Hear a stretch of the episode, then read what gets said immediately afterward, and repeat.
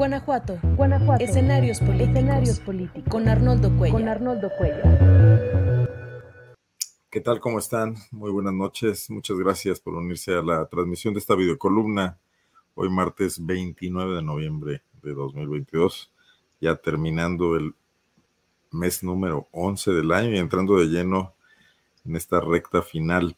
Soy Arnoldo Cuella, soy integrante del Laboratorio de Periodismo y Opinión Pública y hoy vamos a tener una, una mesa muy grata, una mesa donde vamos a hablar de periodismo.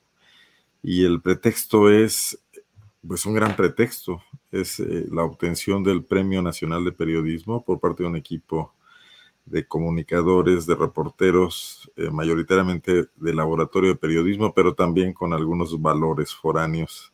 Y vamos a platicar de eso con el tema de el fiscal de Guanajuato, al que llamamos en ese reportaje el caudillo de la justicia en México, Carlos Amarripa, un reportaje que seguramente muchos de ustedes leyeron aquí en su momento, en mayo de 2021. Los premios nacionales se entregan un año después a los trabajos periodísticos que se publicaron el año anterior. Este es el caso, es el Premio Nacional de Periodismo 2021 que se entrega en este 2022. El viernes nos enteramos de la noticia, nos llenó de felicidad, estamos muy contentos. Realmente fue un trabajo que llevó tiempo, llevó un esfuerzo particular y de eso vamos a hablar en esta mesa de periodistas. Voy a, aquí a incorporar a Kenia Velázquez, reportera de Pop Lab. Hola Kenia, buenas noches. Hola, buenas noches. A Vero Espinosa también, reportera de Pop Lab y de Proceso. Hola Vero, ¿cómo estás? ¿Qué tal? Bien, buenas noches. Y, nuestro valor extranjero que es Marco Vizcarra, de, de Revista Espejo, en Sinaloa, en Culiacán, pero también colaborador de muchos espacios como A Dónde Vamos Desaparecidos, Quinto Elemento, y que también nos, nos eh, colaboró con nosotros en este reportaje el año pasado. Buenas noches, Marco. ¿Cómo estás? Muy buenas noches, Arnoldo, y qué, gusto verles de nuevo. Hace poquito nos vimos Vero y yo, ¿no? Pero es bonito verlos a ti y a Kenia sobre todo. Sí, bueno, pues ya había pasado el tiempo.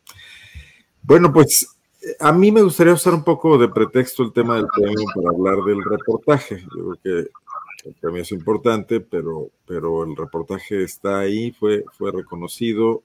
Me, gustó mucho la manera en que se fració las razones del, premio al trabajo del caudillo, sobre todo por, ser... Eh, y hoy platicaba precisamente con, con, ay, ¿cómo se llama? Con Ana Lili.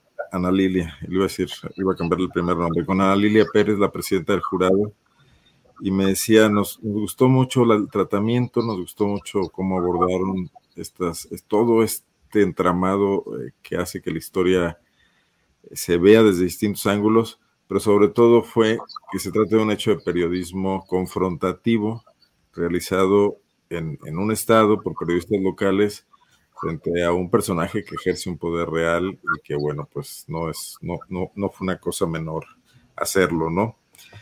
Y a mí me gustaría pues conocer más que nada un poco sus experiencias, los diferentes ángulos que abordamos, cómo se sintieron. Yo creo que Kenia Velázquez puede empezar a platicarnos porque fue en buena medida uno de los, el motor, diría yo, el motor de esta investigación en 2021. Kenia. Pues mira, esta eh, historia empezó cuando Conectas me pidió a mí que hiciera un texto sobre lo que estaba pasando en Guanajuato, porque empezaban como los narcobloqueos por el marro, ¿no? Pues, este, estos intentos de detención. Y bueno, Conectas, que es una organización eh, latinoamericana, me pidió un texto, yo conté cuál era la situación de Guanajuato y el, su director, Carlos Eduardo Huertas, me dijo, oye, me interesa mucho el fiscal de Guanajuato. ¿no? Me parece que es un punto muy importante, una pieza fundamental, pues, para entender esta parte de, de, Guanajuato, de, de, México, pues, porque para muchos colegas eh, sudamericanos creían que, que, estaba en condiciones más graves Sinaloa, entonces, cuando yo les decía, no, hombre, estamos peor, eh, realmente se sorprendían, ¿no? Y es más, ni siquiera ubicaban a, Guanajuato. Entonces, eh, bueno, con, Carlos Eduardo empezamos a ver cómo, cómo trabajar, cómo abordar eh, e, este asunto, porque bueno, él sabía de los riesgos, este, tuvimos largas pláticas, ¿no? De, de, todas las posibilidades que teníamos, de cómo protegernos, pero fue, fue muy importante y bueno, por ejemplo, una de las cosas es que me decían, más que abordar si es corrupto y eh, estas historias que puede haber en torno a un personaje como Carlos Amarripa, lo que nos importa es entender, porque les asombraba, pues, les asombra la cantidad de tiempo que lleva y lo que le falta por estar. Y entonces, bueno, pues él, él siempre planteó que fuera un perfil, eh, entender al personaje y hacerlo un paralelismo con cómo estaba Guanajuato, cómo fue él llegando, cómo fue evolucionando y cómo fue evolucionando Guanajuato. Y bueno, recordarán ustedes que, porque les compartí la lectura, que él decía, bueno, es que yo veo cosas eh, en otro nivel, pues, pero como Montesinos, ¿no? Este personaje peruano.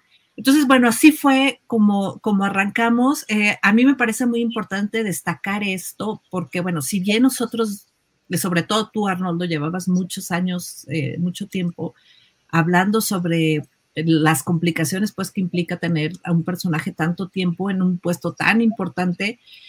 Esto que desde fuera de México, ni siquiera de Guanajuato, fuera de México dijeran, oigan, aquí hay un asunto este, fundamental, ¿no? Entonces, bueno, pues así fue. Bueno, y me llama la atención por qué le, por qué le atrajo a Carlos Eduardo Huertas, el, el director de Conectas, porque según yo recuerdo, todavía no se convirtió en el personaje en el que lo convirtió después el propio presidente de la República, antes Manuel López Obrador. No recuerdo si ya se había referido a él, si ya era tan visible. Yo sí pienso que batallábamos mucho por hacer entender, por ejemplo, cuando lo designaron fiscal, que pasó de ser procurador fiscal a Carlos Amarripa, que ya llevaba en el cargo nueve años. En México muchos analistas y muchos eh, organizaciones de estas que conformaron el movimiento Fiscalía que Sirva, no tenían detectado ese hecho. Pero ¿cómo ves?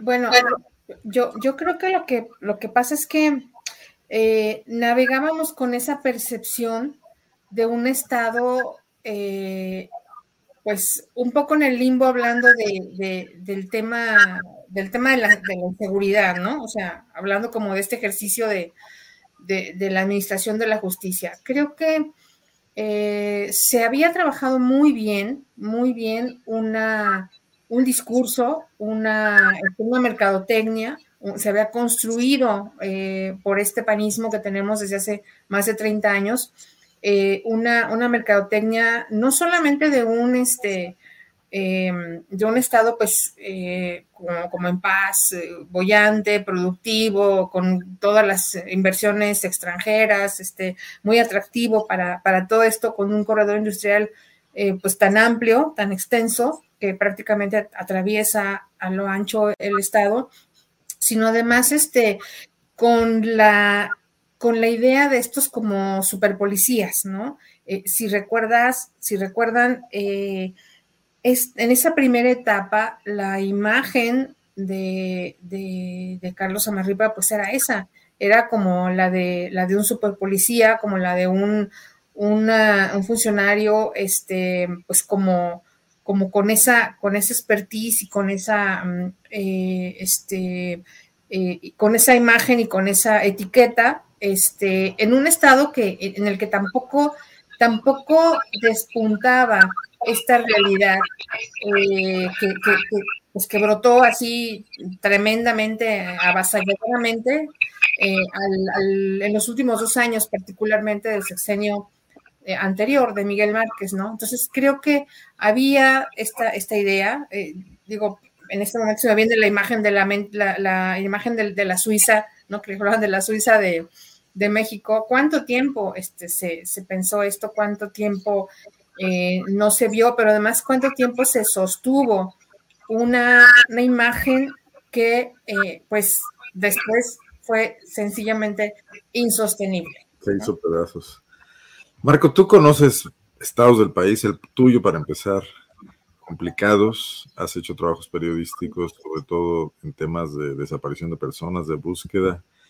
Pero ¿cómo veías Guanajuato? Digo, antes de esta invitación, otra que te hicimos antes a, capacitarnos un poco en estas narrativas, ¿cómo se veía Guanajuato desde Sinaloa, desde, desde otras perspectivas?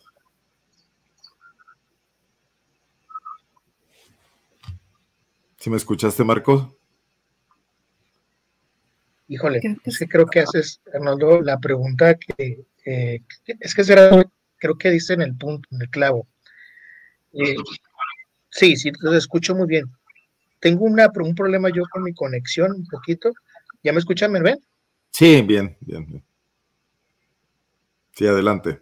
Te congelaste un poco. Sí, a lo mejor si, quitas tu cámara. Sí.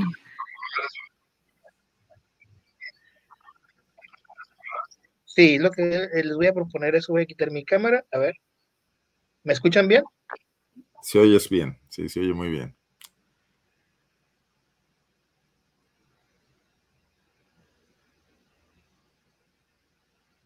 Ahí. Bueno. Vamos a Lo estamos perdiendo. Lo estamos perdiendo, Marcos. Y miren, tenemos muy buenas conexiones. Tenemos 90 personas conectadas en este momento a través de las redes sociales que estamos en Facebook, estamos en Twitter y estamos en YouTube, tanto las de Poplar como las personales. Así que bueno, no, esperemos a que Marco regrese. Kenia, tú no habías hecho trabajos de, con este corte, seguridad. Bueno, sí, porque lo de Ciudad de los Niños rozó mucho este, estas cosas que, que ya tenían a Guanajuato, ¿no? Pero... Sí, bueno, yo, yo había hecho eh, algunos trabajos sobre, bueno, Ciudad de los Niños, que pues también fue muy importante para, para mí y para, eh, digo, en lo profesional, y había hecho trabajos sobre desapariciones eh, de niños, niñas y adolescentes, y bueno, de algunos casos de, sobre todo de temas de violencia de género, pues, pero sí me había tocado pues bueno, solamente una vez he entrevistado a, Carlos Amarripa y bueno, con, e, con, eso me dio la idea pues de que el hombre tiene su discurso y pues y esta idea que quiere vender, ¿no? De que todo, lo entrevistaste, ¿en qué época fue? Es, pues estaba todavía en zona franca, no, me acuerdo qué trabajo estaba haciendo, porque también hice tema de, tortura, recordarás, este, me puse a, a revisar los, este, los indicadores de tortura, fue por teléfono, fue muy mm, cortante, porque aparte me decía, no, porque tal y tal. Entonces yo le decía, oiga, pero hay un estudio y no, las cifras dicen y no sé qué. Y fue este muy majadero y ya, bueno, terminamos la, la conversación y después tuve una charla con Juana de la Cruz, que me dijo, eres muy majadera. Y yo, pues, este, pues no les gusta que les cuestione, dedíquense a otra cosa, pues yo digo, nunca insulté al hombre ni nada, nada más le hice preguntas pues que no le gustan. Pero bueno, me dio una idea pues de, de cómo es él y cómo es su entorno, cómo lo ven, ¿no? Marco, ¿nos escuchas? Sí, ya los escucho. ¿Ustedes me escuchan bien a mí? Sí, sí, creo que ya. se solucionó un poco con la cámara. Bueno, te dejamos ahí, a no a medias, no empezabas todavía a contestar. Adelante. Va. Sí, pues les decía, eh, hace rato diste con el clavo, ¿no? El tema es que antes de que, cuando me invitaron la primera vez, como contexto, ¿no? Allá antes habíamos participado, Vero me había invitado, Vero y Arnoldo me habían invitado a un proyecto sobre buscadores en Guanajuato. Entonces, cuando me invitaron y que me empezaba a leer textos y empezaba a leer estas relaciones del fiscal y empezaba a leer también esas partes donde las fronteras eh, empezaban, entre ellos Kenia, me acuerdo perfectamente, describían al fiscal a través de las buscadoras, de las historias de las buscadoras. Yo decía, ¿cómo puede ser una persona tan, tan, tan, lo voy a decir así, tan cabrona, tan pedante, eh, estar en el poder, ¿no? Y finalmente, cuando me invitan ustedes a, formar parte de este equipo y empiezo a escuchar las pláticas, eh, las historias de las personas con las que pude platicar, con las que pude entrevistar, cuando empiezo a leerles a ustedes, cuando empiezo a ver estadísticas, recuerdo perfectamente una noche, estábamos, estábamos eh, Arnoldo, Kenia y yo, ¿no?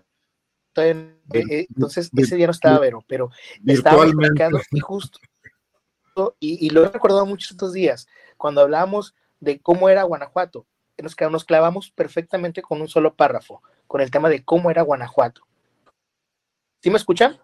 Sí, perfecto, bien, bien, sí, adelante. Arnoldo, ¿me escuchan? Sí, sí, Marcos, muy bien. Ah, perfecto. Entonces nos clavamos como, con, cómo era Guanajuato, o sea, Excelente. Entonces nos clavamos con esta parte de cómo era Guanajuato, cómo, cómo, cómo, había que describir a Guanajuato en un párrafo si tenemos que describirlo. Entonces recuerdo perfectamente también cómo de pronto nos quedamos con esa visión de ustedes y yo les decía, no, es que Guanajuato, finalmente yo también yo lo veía o lo veo, o antes de todo esto, como una ciudad, como, bueno, no como una ciudad, sino como un estado que tiene un montón de cosas y que es súper importante a nivel nacional y que básicamente ahorita está devastado con un tema de violencia que ha venido escalando de una manera tremenda, sobre todo en los últimos años. Y finalmente, el único que ha estado en medio de todo esto, el que, está, el que ha estado aquí como una piedra pues se apellida Samarripa, ¿no? Entonces, y era muy interesante porque de pronto caíamos en cuenta, hay muchas cosas que son similares entre sí y Guanajuato y muchas cosas que compartíamos y que lo platicábamos. El proyecto Escudo de ustedes y, en su momento esta empresa Seguritech, por ejemplo, que también trabajó aquí en Sinaloa y que hizo un desastre como lo sucedió también en Guanajuato. Y otros proyectos más que han estado trabajándose allá y que también se han replicado acá en Sinaloa. Y o sea, y de pronto decir que Guanajuato es, llegó a estar, eh, está en niveles ahorita superiores a los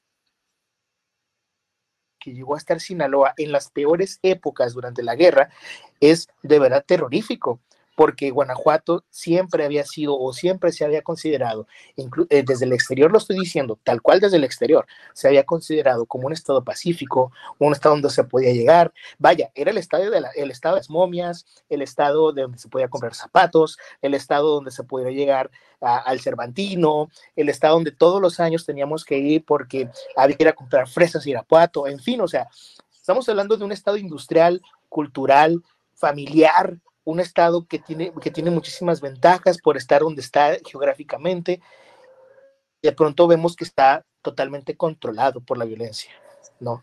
O sea, todo esto, y vaya, todo esto lo comprendí a partir y a raíz de que empezamos a, o que ustedes me ayudaron también a comprender este personaje que es Carlos Amarripa, ¿no?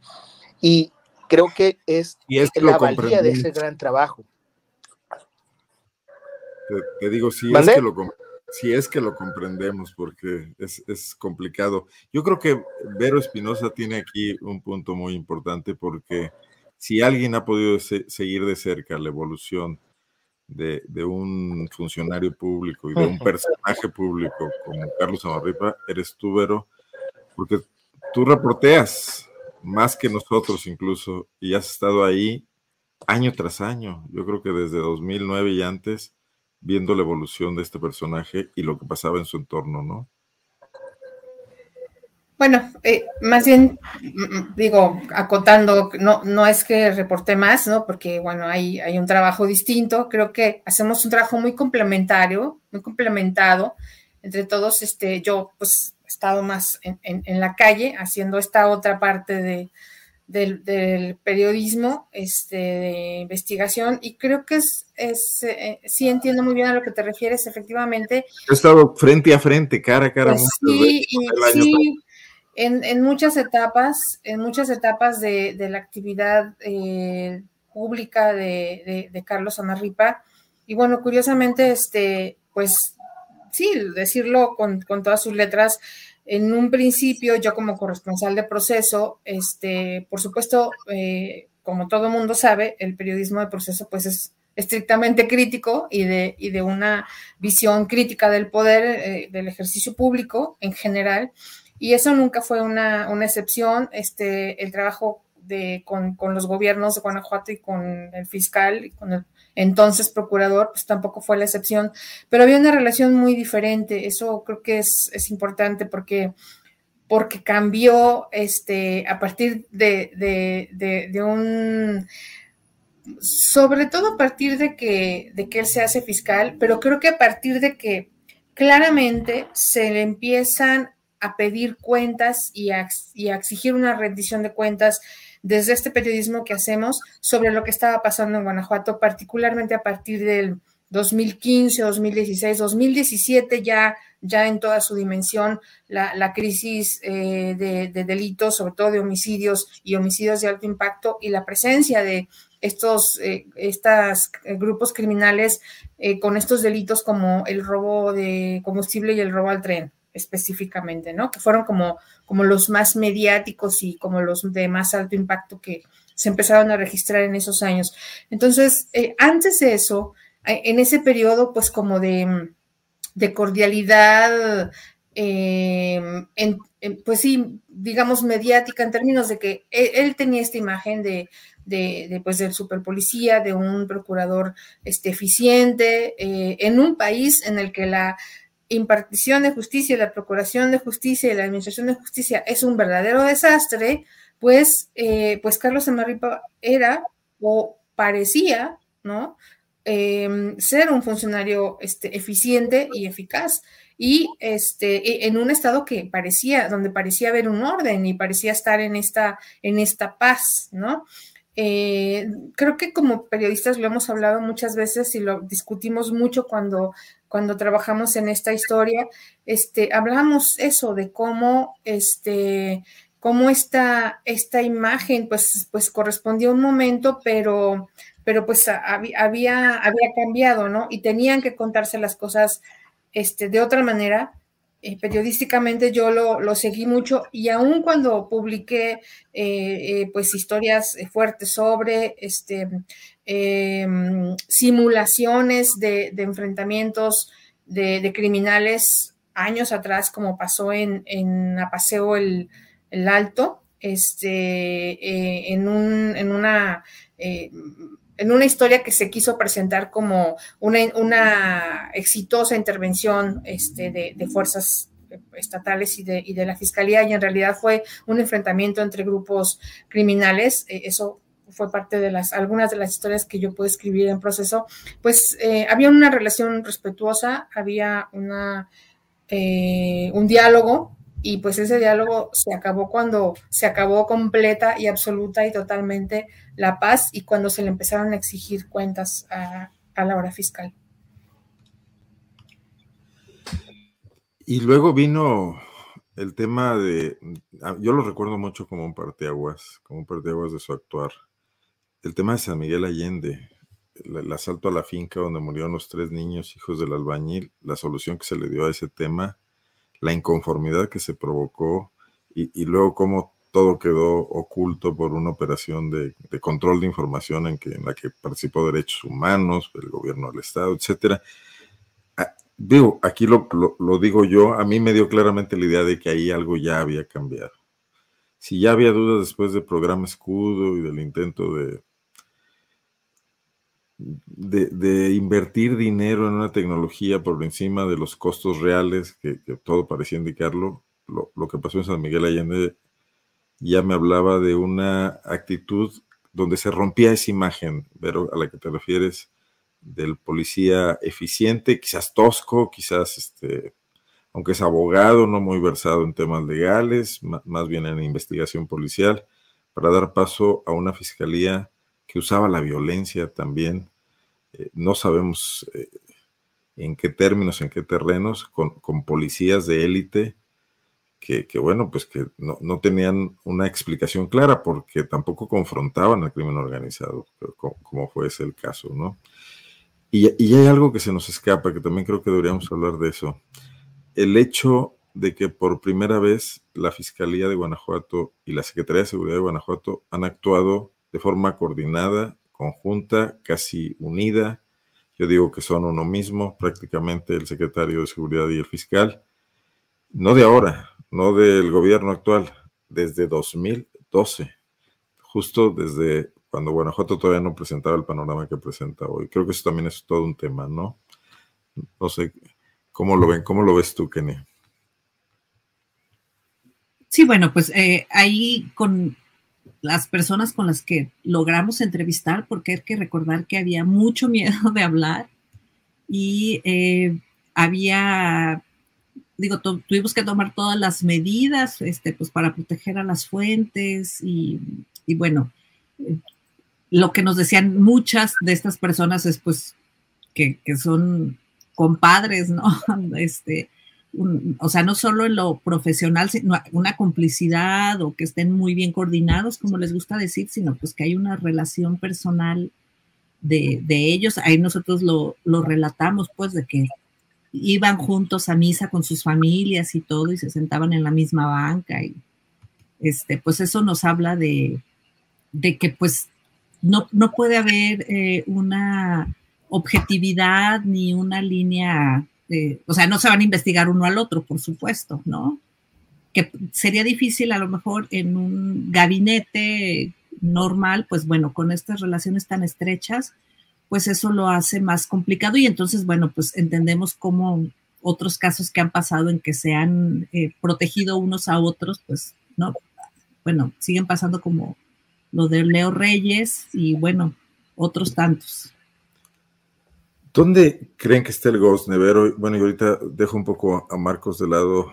Le, te reservo esta pregunta Tibero porque creo que es muy local. La simbiosis entre política y procuración de justicia, o sea, política y persecución del delito.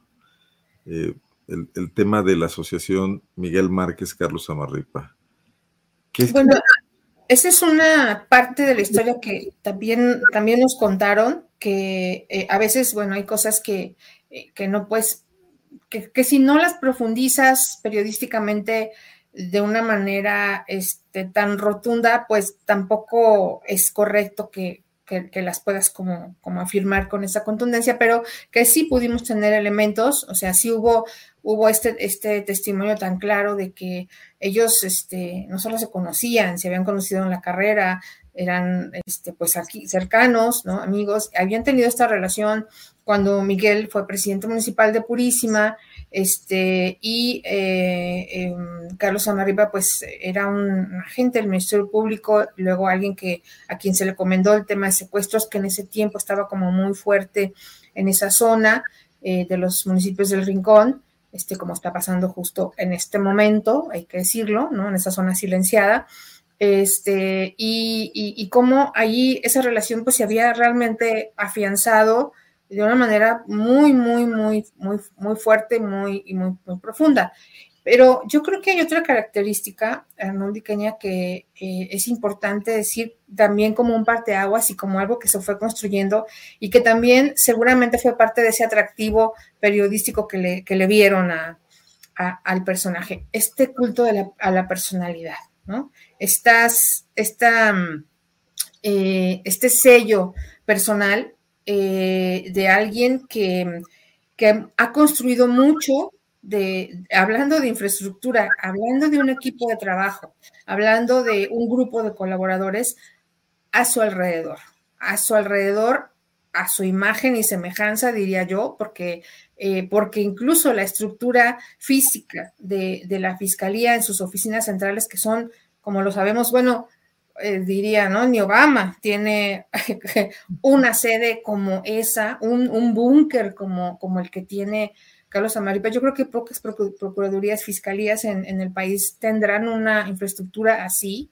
este, eh, que no, no la inició él como proyecto, pero que sí la culminó ya como mucho como, como este proyecto eh, personal, porque él así lo, lo, ha contado este, ¿no? Y cómo todo eso también ha significado eh, un, grupo de lealtad, no siempre de eficiencia, muchas veces de deficiencia y de ineficacia, pero de una lealtad y de una cercanía y de una colaboración que tiene que ver más con eso que con, que con capacidades. Entonces, creo que eso también es muy importante este, y es parte de lo que se refleja porque estas fuentes que se pudieron, pusieron ser consultadas pues también lo retrataron muy bien, ¿no? De cómo se, se, este, se, recurría a, esta, a esta, eh, a estos, a, estos pactos, digamos, de, de, fidelidad o de lealtad este, por encima de, muchas, de muchas cosas. Bueno, Marcos, creo que sí tiene problemas con la conexión. ¿Nos escuchas, Marcos? ¿Estás por ahí? Los escucho, los escucho. Oye, yo creía que Culiacán tenía una infraestructura y un internet de primera, parece que no tanto, ¿verdad? ¿Nos, nos oyes bien? Es que está muy mal el internet. No nos estarán traveseando, ¿no, verdad? Sí. Yo batallé mucho con el internet hasta que. Esperaría que no. Marcos, la parte periodística. Esperaría que no sea Carlos Amarripa. Bueno, creo que a estas alturas ya no. Creo que un, mérito de este trabajo, de, su publicación en su momento, y por medios como Proceso y Aristegui, fue replegar un poco cierta intención que sí existía de, ¿cómo lo podemos decir? Pues de mantener una hegemonía de, la, fiscalía sobre los medios de comunicación. Creo que un poco empatamos el marcador. Digo, el espionaje era una parte, la administración de información era otra, la administración de exclusivas y de filtraciones era otra, ¿no? Este, un, intento de construir además una imagen pública que, negaba lo que pasaba en la realidad. Recuerdo, por ejemplo, y, quizás aquí sería un tema en el que tú podrías abundar, Marcos, cómo se negó por más de un año, por casi por dos años, se negó absolutamente la existencia de desapariciones y de fosas en Guanajuato. Y no solo se negaba en, el asunto mediático, se informaba en las estadísticas que se envían a, las instancias nacionales una información totalmente fuera de contexto, ¿no? De que Guanajuato era casi el paraíso. Ahí, ahí, ¿te sorprendió a ti después saber esto, Marcos? Que, que en Guanajuato había desapariciones, había fosas, y en cantidades nada conservadoras, ¿no?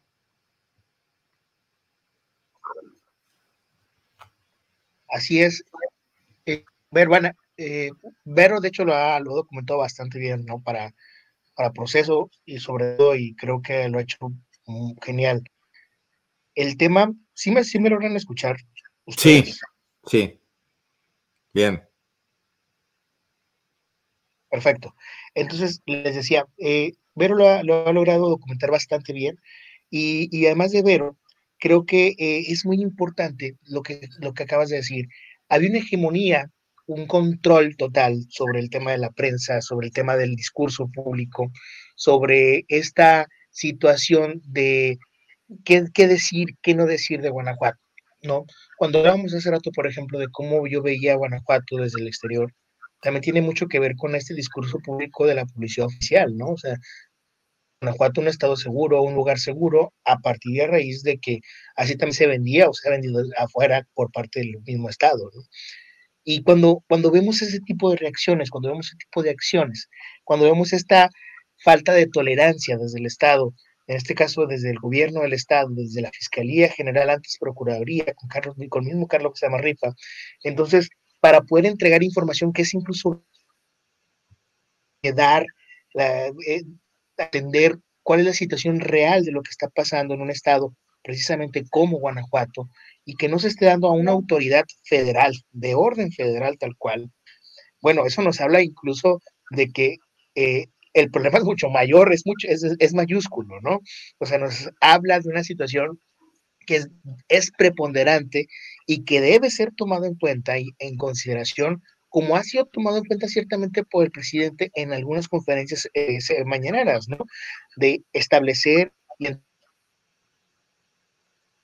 señalar puntualmente a personajes como Carlos Amarripa y como otras personas más que se meten dentro del gobierno de Guanajuato como responsables o como posibles responsables para no establecer ya directamente una responsabilidad directa, pero sí como una posibilidad de responsabilidad a partir de esto. Y bien lo dijiste ahorita, el, el hecho de no dar de, de, privarnos de esta información, de incluso cambiarla, porque eso, eso también es interesante, cambiar la, la, eh, los tipos de cómo, cómo tenemos que pedirles información a Guanajuato, particularmente a la Fiscalía. O sea, es el único estado del país. Te, tocó a ti, ¿no? Esa experiencia, Marcos, en el reportaje. Que no podemos pedirle, por ejemplo, eh, fosas clandestinas. Si le pudiéramos, si nosotros le pedimos fosas clandestinas, no nos va a entregar esa información tal cual. Tenemos que pedirlo de una manera distinta y, y, Vero nos puede dar cátedra de todo esto. Por ejemplo, usted nos puede enseñar cómo se hace todo esto, ¿no? Es, y es, es una cosa increíble. Vaya, que la Comisión Nacional de Búsqueda tenga problemas, que la subprocura, que, que la vaya, que, que, la subsecretaría de Derechos Humanos a nivel federal tenga problemas para tener información con eh, una dependencia o con un organismo como es la misma Fiscalía General del Estado de Guanajuato, creo que nos habla, insisto, de un problema mayúsculo sobre el control de la información de algo que es tremendo, que bueno, te perdimos un poco, Marcos. Bueno, quería mostrar el reportaje porque por acá nos están preguntando que, dónde lo pueden localizar. Esta es la portada que hoy tenemos en PopLab, o sea, está en el lugar preeminente de nuestra, de nuestra portada. Si entran a poplab.mx, lo primero que van a encontrar, ya con el logotipo de Premio Nacional de Periodismo, es la carátula del reportaje, a la cual dándole clic entrarán ya propiamente al texto que está en, inglés y en español. En español va acompañado de un, de un audio, audiolibro, de un audiotexto que se puede escuchar también. Y, bueno, pues en general una experiencia eh, para una lectura muy, muy inmersiva, dicen ahora, muy, muy completa por, la cantidad que hay de, videos, de fotografías, de, de, gráficas, de ligas a otras informaciones. Entonces, eh, por ahí está el reportaje. Vamos a platicar un poco ya del tema del premio, ¿no? Eh, porque pues creo que también es interesante. Kenia Velázquez, tú fuiste la primera que te enteraste y que, y que nos compartiste la noticia, la que estabas atenta a la transmisión el viernes pasado. Cuéntanos un poco, ¿no? Bueno, sí, yo entré tarde y un poco a la, transmisión y un poco por este, casualidad. Y estaban terminando de dar el, de hablar de traficantes de ADN. Y este, cuando escuché que, bueno, ya el siguiente premiado en multiformato, no sé qué, Carlos Amarripa, yo dije, ¿qué? yo lo conozco al personaje y ese trabajo, ¿no? Entonces fue, este, pues fue una gran sorpresa. Este, yo estoy muy contenta y sobre todo pues por el trabajo que hicieron todo el equipo. Estoy muy orgullosa de, ellos, pues los, digo, acá nosotros cuatro que este, pues estábamos haciendo nuestra chamba, pero que yo creo que sin el trabajo de Nicolás Aranda, de Miguel Cabrera, de Juan José Plasencia, y de Emilio Jiménez, pues no hubiera sido lo mismo, ¿no? Si hubiéramos mandado nada más el texto así, este, que era un texto además larguísimo, ¿no? Este, fueron 19 cuartillas y además con el reto de escribir para una audiencia internacional. Hay que contar eso, pues que también fue todo un reto para pues para todo el equipo, ¿no? Que luego, bueno, nosotros estamos muy metidos en el tema local y y era complicado, este, que bueno, gracias a la edición de Irving Huerta, ¿no? Que nos decía, ¿eso qué? Eso no se entiende, vamos a cambiar acá. Y hay que decirle eso al, público también, que fue un trabajo súper revisado. Este Irving revisó cada liga, cada cita, cada fuente, y después de que ya estuvo eso, justamente por el tema y por la importancia que Conectas le puso a este proyecto, pues bueno, hubo otra revisión personalmente del director Carlos Eduardo Huertas, que, estuvo revisando y que todavía hubo pues cambios y sugerencias y eh, eh, como les digo, pues con, muchísimo cuidado, como recordarán, y bueno, pues eh, al final quedamos agotados, pero muy contentos de, de este trabajo. Bueno, no sé qué opinen los demás, pero yo sí quedé muy contenta. Hay que comentar que Irving Huerta es uno de los reporteros eh, también multipremiados que trabajó con Aristegui Noticias, que fue uno de los que conformaron el equipo de la Casa Blanca de Enrique Peña Nieto. Así es que además, bueno, pues ese proceso de, de, edición y de estar trabajando, de reunirnos, ya no me acuerdo cuántos meses fueron, fueron cinco meses, este, seis meses, la verdad es que ya no me acuerdo cuánto tiempo estuvimos, pero cada semana reunirnos con Irving y este, ir revisando las cosas, ir, eh, digo, nosotros hubiéramos sacado un libro, pues, ¿no? Porque había muchísimas cosas, pero eh, pues ver esto periodísticamente que era relevante y, de interés para Guanajuato, para México y a, nivel Latinoamérica, pues eh, fue muy complejo, pero un gran aprendizaje, por lo menos para mí. Pero esta foto que está en pantalla fue un punto importante en el reportaje, a lo que aludía y a lo que hacía referencia. Una reunión, entiendo que en Palacio Nacional, ¿no? Así es. Este, un poco.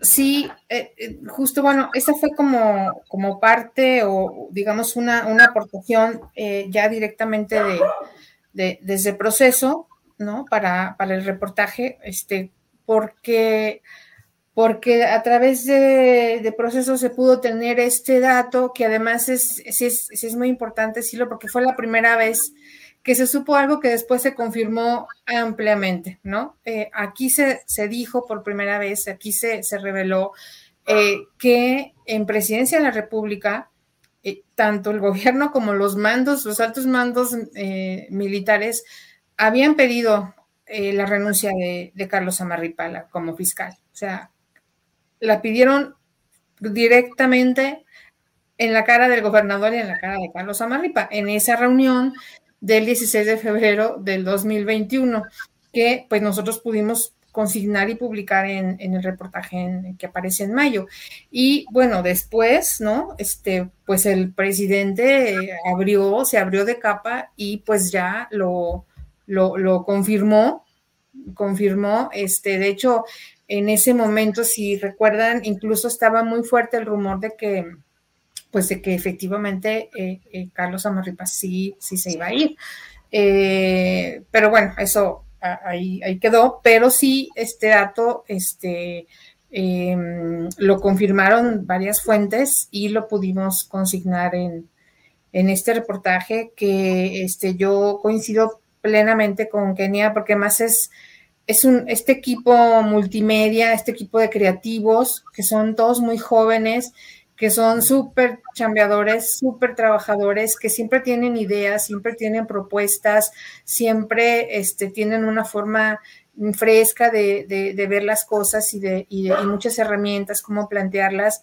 Pues para nosotros, particularmente para Arnoldo y para mí, que es, es una generación eh, más joven, pero eh, o, para el tipo de periodismo que estamos acostumbrados a, hacer, pues eh, era a veces difícil, ¿no? Y, no era pues el, tipo de periodismo eh, de multiformato que, hacíamos. Esto es algo que es eh, muy enriquecedor, que, es el sello de PopLab, que eso también es muy importante decirlo, es el sello de PopLab y eh, permite este, poder construir desde, desde una, un tip, desde un tip periodístico, algo como esto.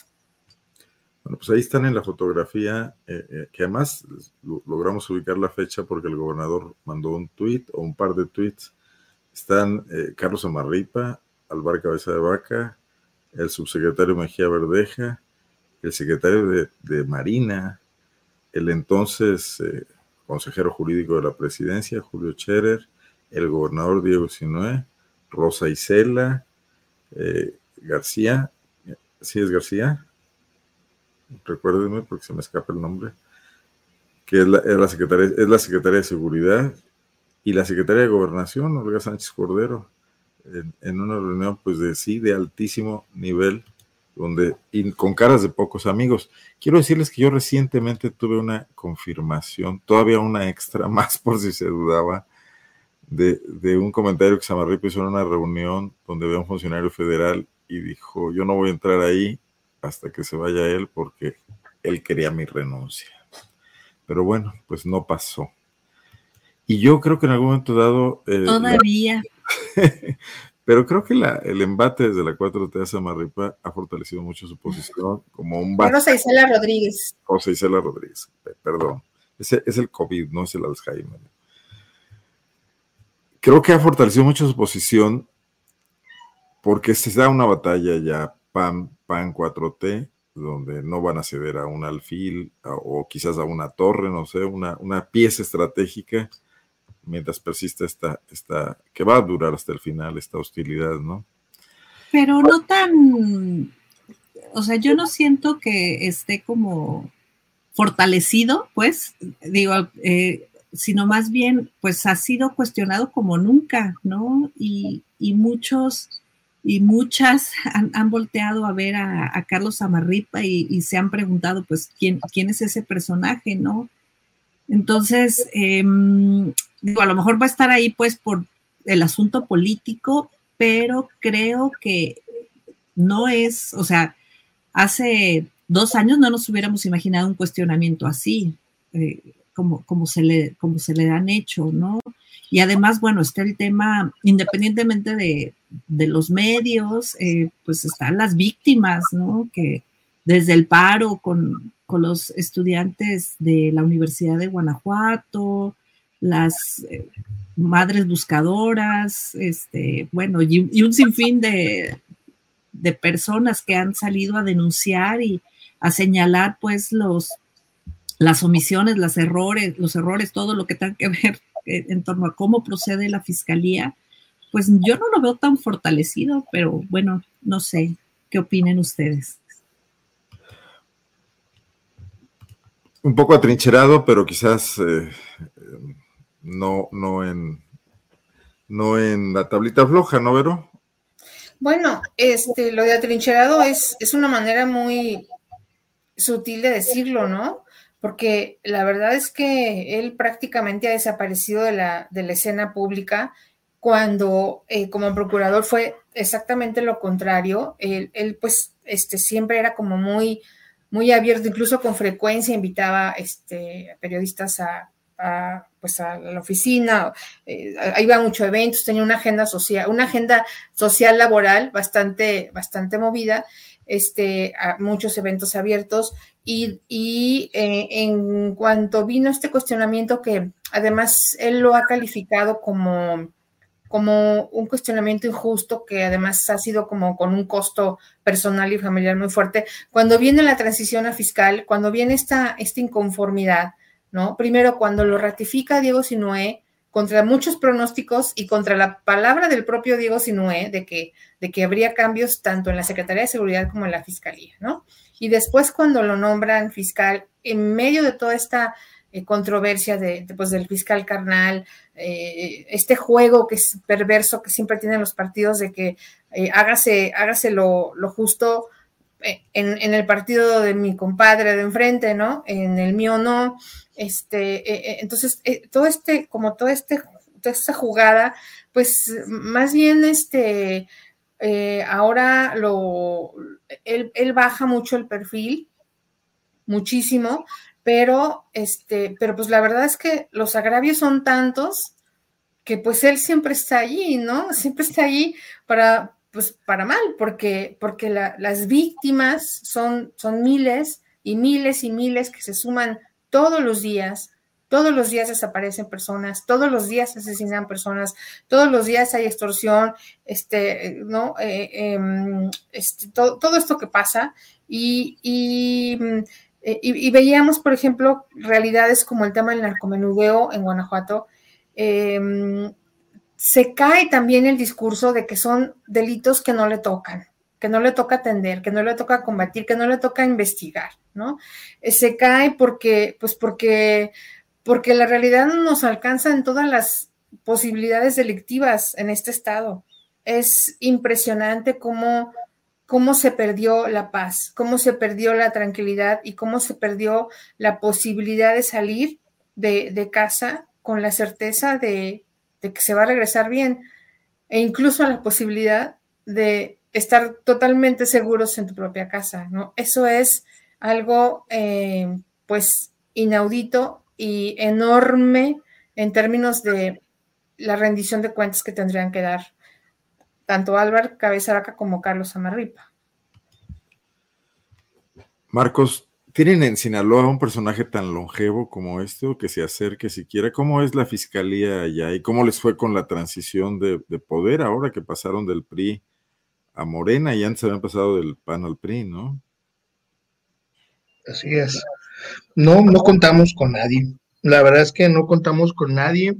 Eh, en algún momento pensamos que eh, quien era fiscal, Juan José Reyes Estavillo, podría llegar a algo similar debido a las condiciones y curiosamente, justo con el, cuando eh, empezamos a trabajar nosotros, este equipo, el, el, perfil de Carlos Amarripa, en algún momento lo planteamos en Revista Espejo, de que había que poner mucha atención, sobre todo porque la ley orgánica de la Fiscalía establece ciertos parámetros para que se pueda seguir eligiendo, ¿no? Entonces eh, vimos que existe ese vacío legal finalmente y, y pensamos, sí lo pensamos.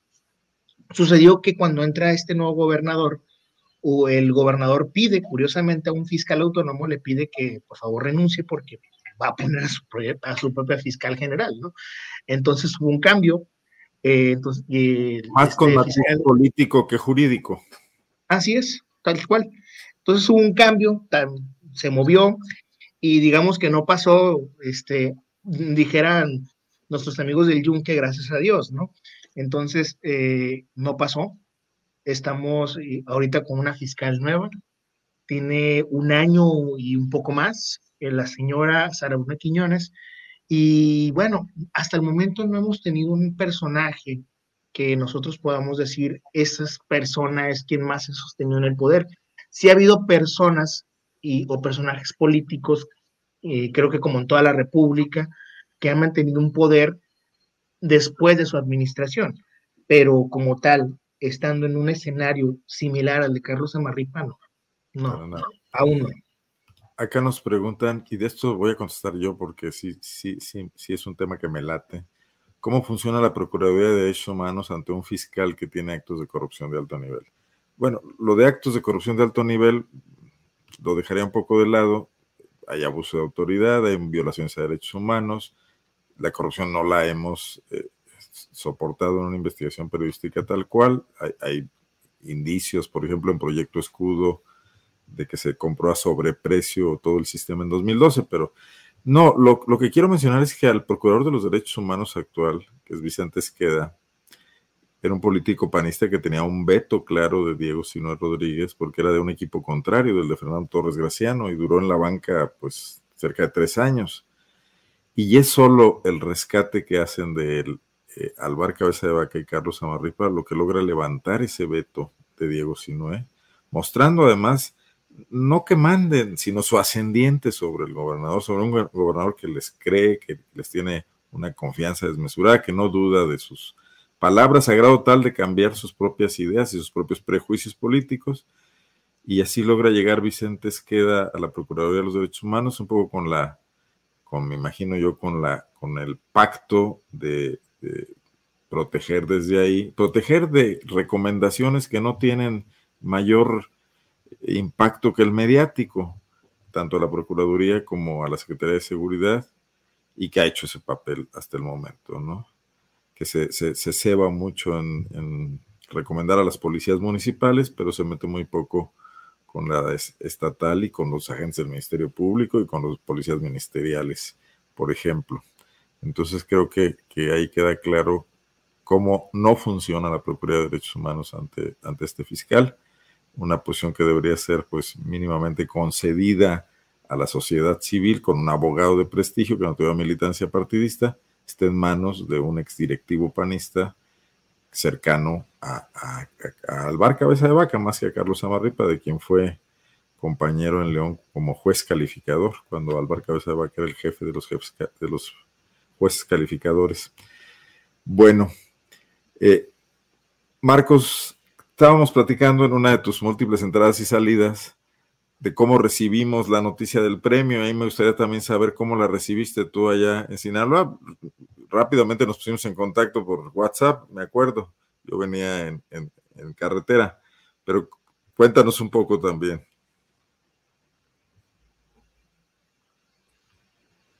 Yo no lo veo.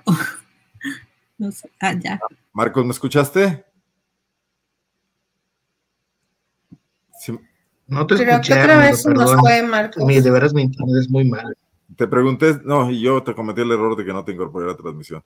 ¿Cómo, cómo te cayó la noticia el viernes pasado de, de, que la investigación en la que participaste había ganado este premio en esta categoría multiformato?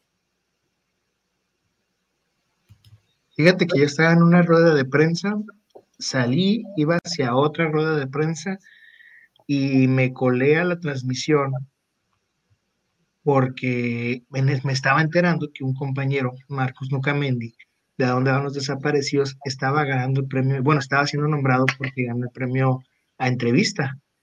Y no, hombre, pues yo estaba súper emocionado.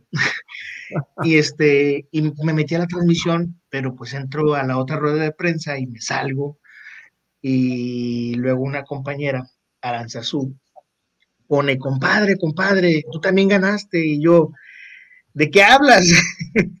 ¿De qué hablas? Yo le dije, no, no, entiendo, tú también ganaste, y yo no entiendo, no entiendo, y me pasó un pantallazo y dije, no friegues, dije que ganamos ahora sí.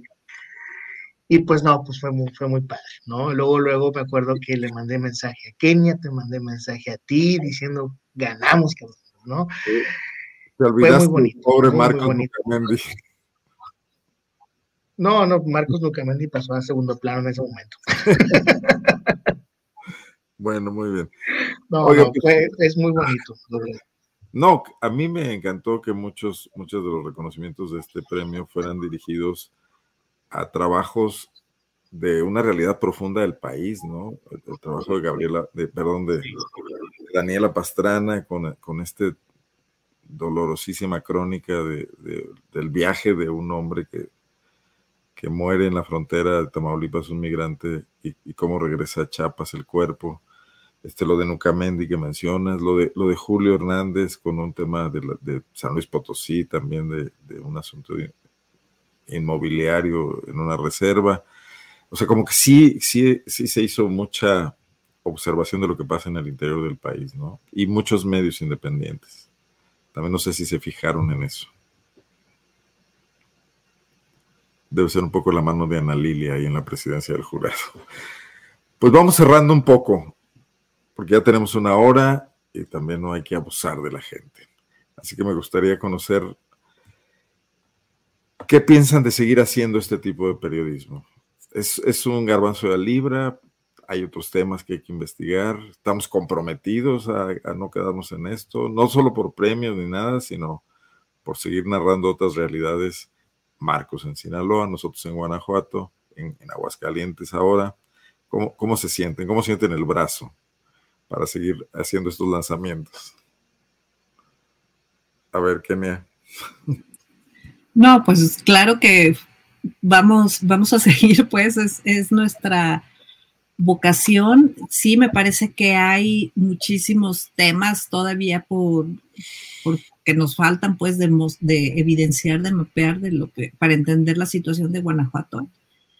Em, yo quisiera comentar que cuando, justo cuando estábamos por arrancar este reportaje, fue cuando empecé a recibir yo mensajes advirtiéndonos de que estábamos siendo espiados y que habían intervenido eh, las comunicaciones tuya, Arnoldo y mía. Y bueno, a lo largo de la investigación llegamos a recibir mensajes de que nos decían, sí, el, fiscal ya sabe que se reunieron con tal y tal, ¿no? Tengan cuidado y no sé qué. Entonces, mm, pues a nosotros lo, lo único que nos provocó fue, pues tenemos que seguir, ¿no? Este, también quiero agradecer el apoyo de Social TIC y de Artículo 19 que nos acompañaron pues en este proceso con, con los temas de seguridad digital y física y bueno, todo lo que necesitamos pues para concluir este, este trabajo. Entonces, eh, pues yo creo que, es un, digo, en mi caso particular, pues que es una, una obligación, pero además es un gusto. Yo disfruto mucho hacer estos trabajos y, pues sí, e, e, es, un compromiso y creo que pues e, es, la apuesta de Pop Lab, ¿no? Seguir mostrando cosas, eh, pues lo, lo, que pasa, bueno, en Guanajuato, luego ya hemos hecho cosas a nivel México y Latinoamérica, este, en distintos temas y pues lo tenemos que seguir haciendo. ¿Cómo ves, Vero?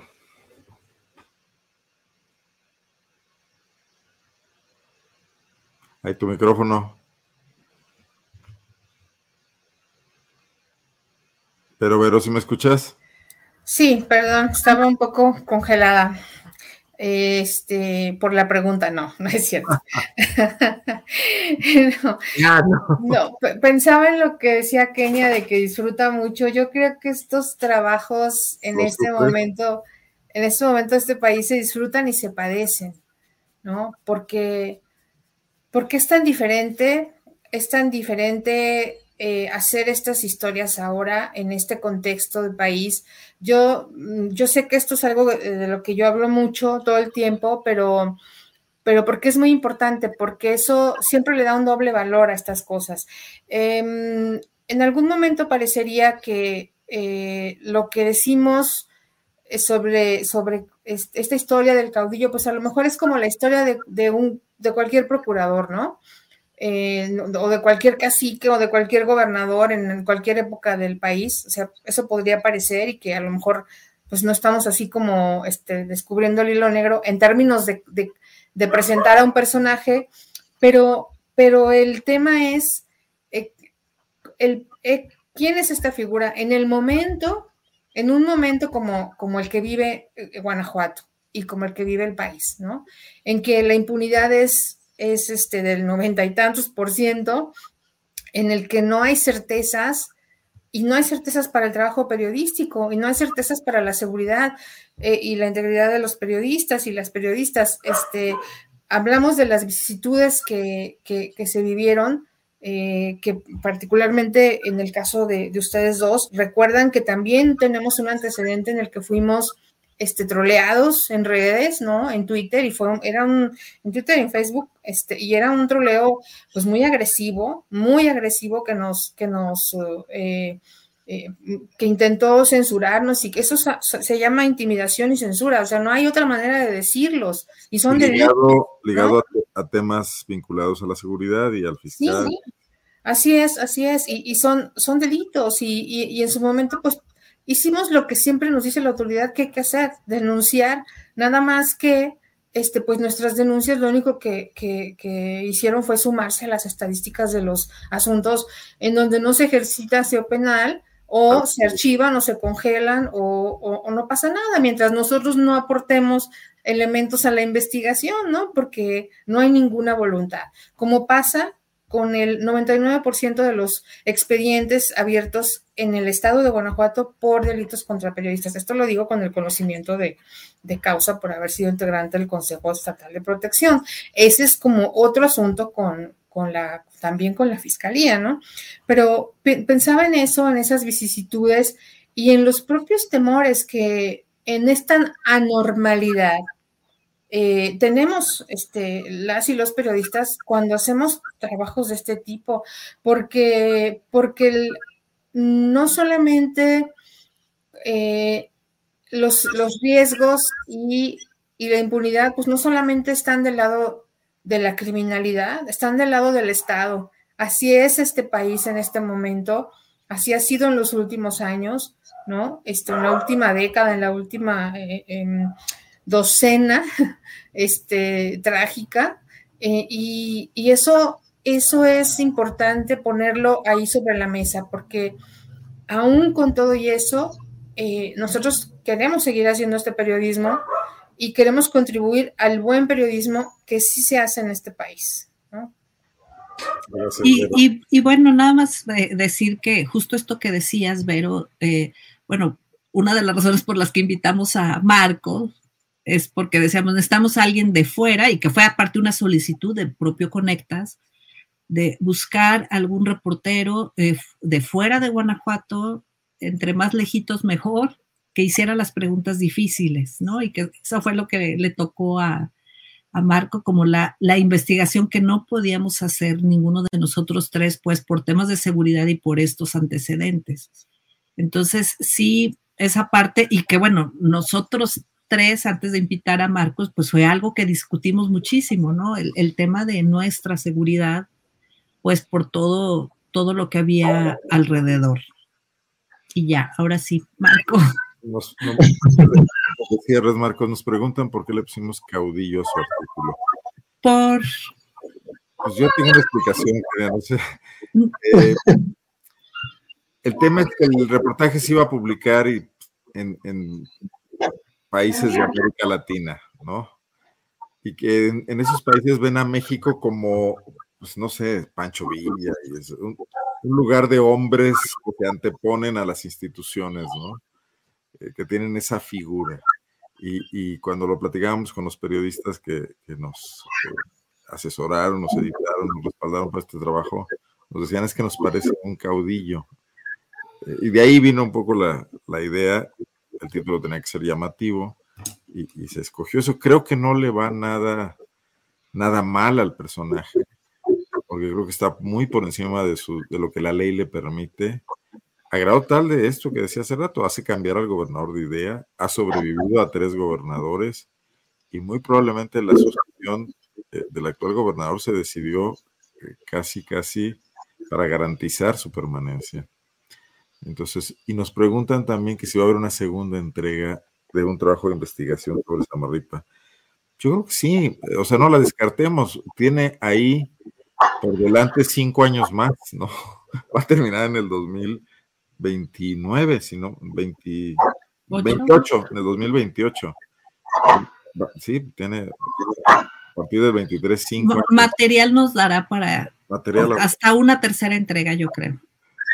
Ahora sí, Marcos, tus reflexiones finales sobre esta colaboración con este equipo guanajuatense.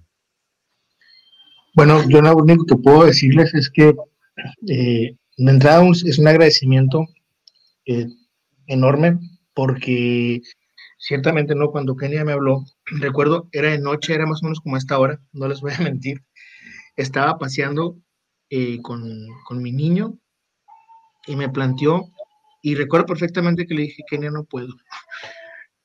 Y, y no era por otra cosa, sino porque de verdad era como también difícil para mí pensar cómo reportear desde acá.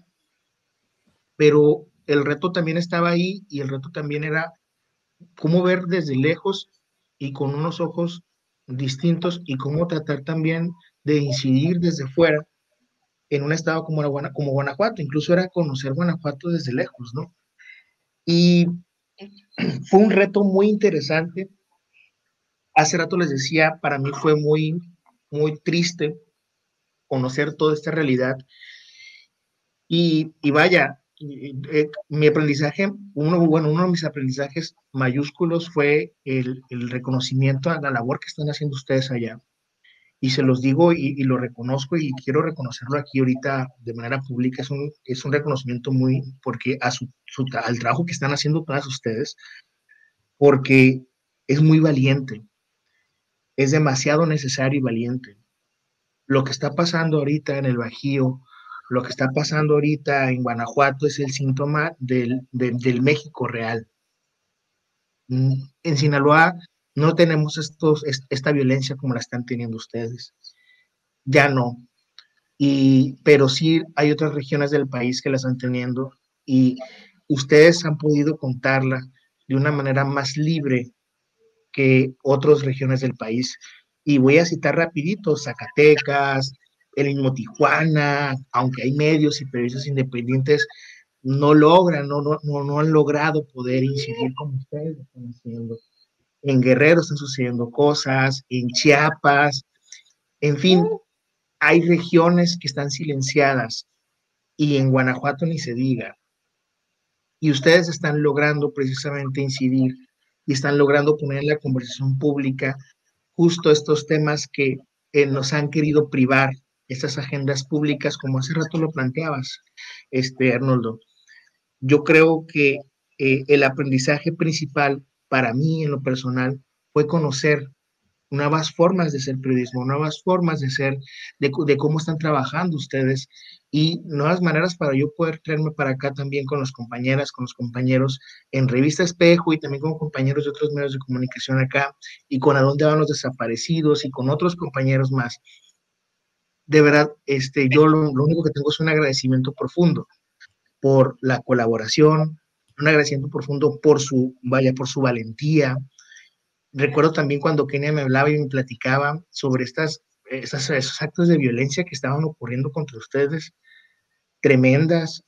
O sea, me acuerdo que incluso hablábamos hasta, o sea, lo voy a decir así, hablábamos hasta por teléfonos, de pronto me hablan por teléfonos que yo, que yo dije, espérate, este, este número, ¿qué onda, no? O sea,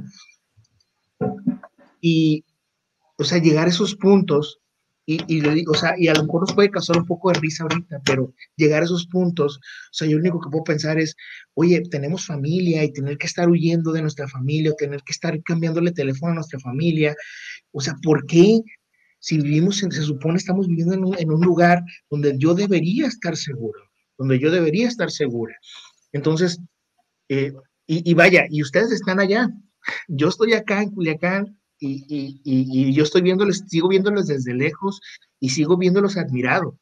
Entonces, eh, vaya, de verdad que, insisto, mi admiración, mi respeto total, total, total, total, mi corazón con ustedes y yo sí creo que debe seguir, yo sí creo, yo creo lo mismo que ustedes, eh, Carlos Zabarripa todavía va a dar mucho, mucho material, bastante material, y no solamente él, el señor Alvar Cabeza de Vaca, el señor Diego Sinueva Darca mucho material y muchas otras personas más en Guanajuato van a seguir dando material.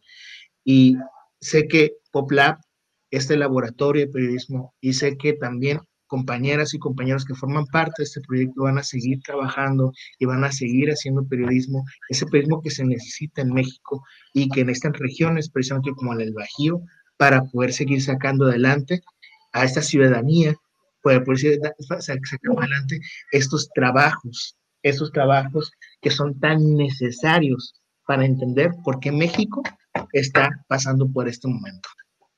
Gracias, Marcos. casi diría que fue un trabajo en defensa propia. Yo, iba a decir, no te creas, mamá, no le hagas caso a Marcos, no pasó nada de eso.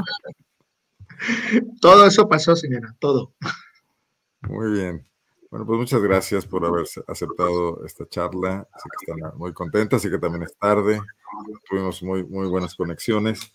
Y yo sumarme a lo que hace Kenia, el reconocimiento a Nico Aranda, a Miguel Cabrera, a Emilio Jiménez y a Juanjo López Plasencia, sin cuyas aportaciones técnicas muy sofisticadas, porque luego uno entiende ahí cómo funcionan las cosas en las páginas web pero que se ve muy padre. Ojalá todos el mundo tenga la oportunidad de, de darle eh, seguimiento a esto y ver a detalle el despliegue de la información que lo hace además pues menos pesado lo que es un texto tan largo y en una materia tan, tan árida, aunque a los que viven acá sí nos interesa mucho, como es el asunto de un recuento de un personaje que, que trata temas, que, que, que, es responsable del área de seguridad. Pues gracias, Kenia, Vero, Marcos, pues, seguiremos en contacto y habrá que hacer otras mesas, quizás sobre otros temas. ¿No? ¿Les parece? Va a ser muy necesario. Bueno, yo agradecer también al público que nos siguió hasta este momento. A quienes vean la transmisión también siempre me recomiendan hacer eso, se me olvida después porque se queda colgada ahí en las páginas de Facebook y de YouTube. También agradecerles y luego sí se suman muchas vistas más a lo largo de la semana. Buenas noches por lo pronto a quienes están en este momento en vivo y nos vemos el próximo jueves. Soy Arnoldo Cuellar y soy integrante del Laboratorio de Periodismo y Opinión Pública. Chao, chicos, gracias. Gracias, adiós. Muchas gracias. Bye. Guanajuato, Guanajuato. Escenarios políticos. Escenarios políticos. Con Arnoldo Cuellar. Con Arnoldo Cuellar.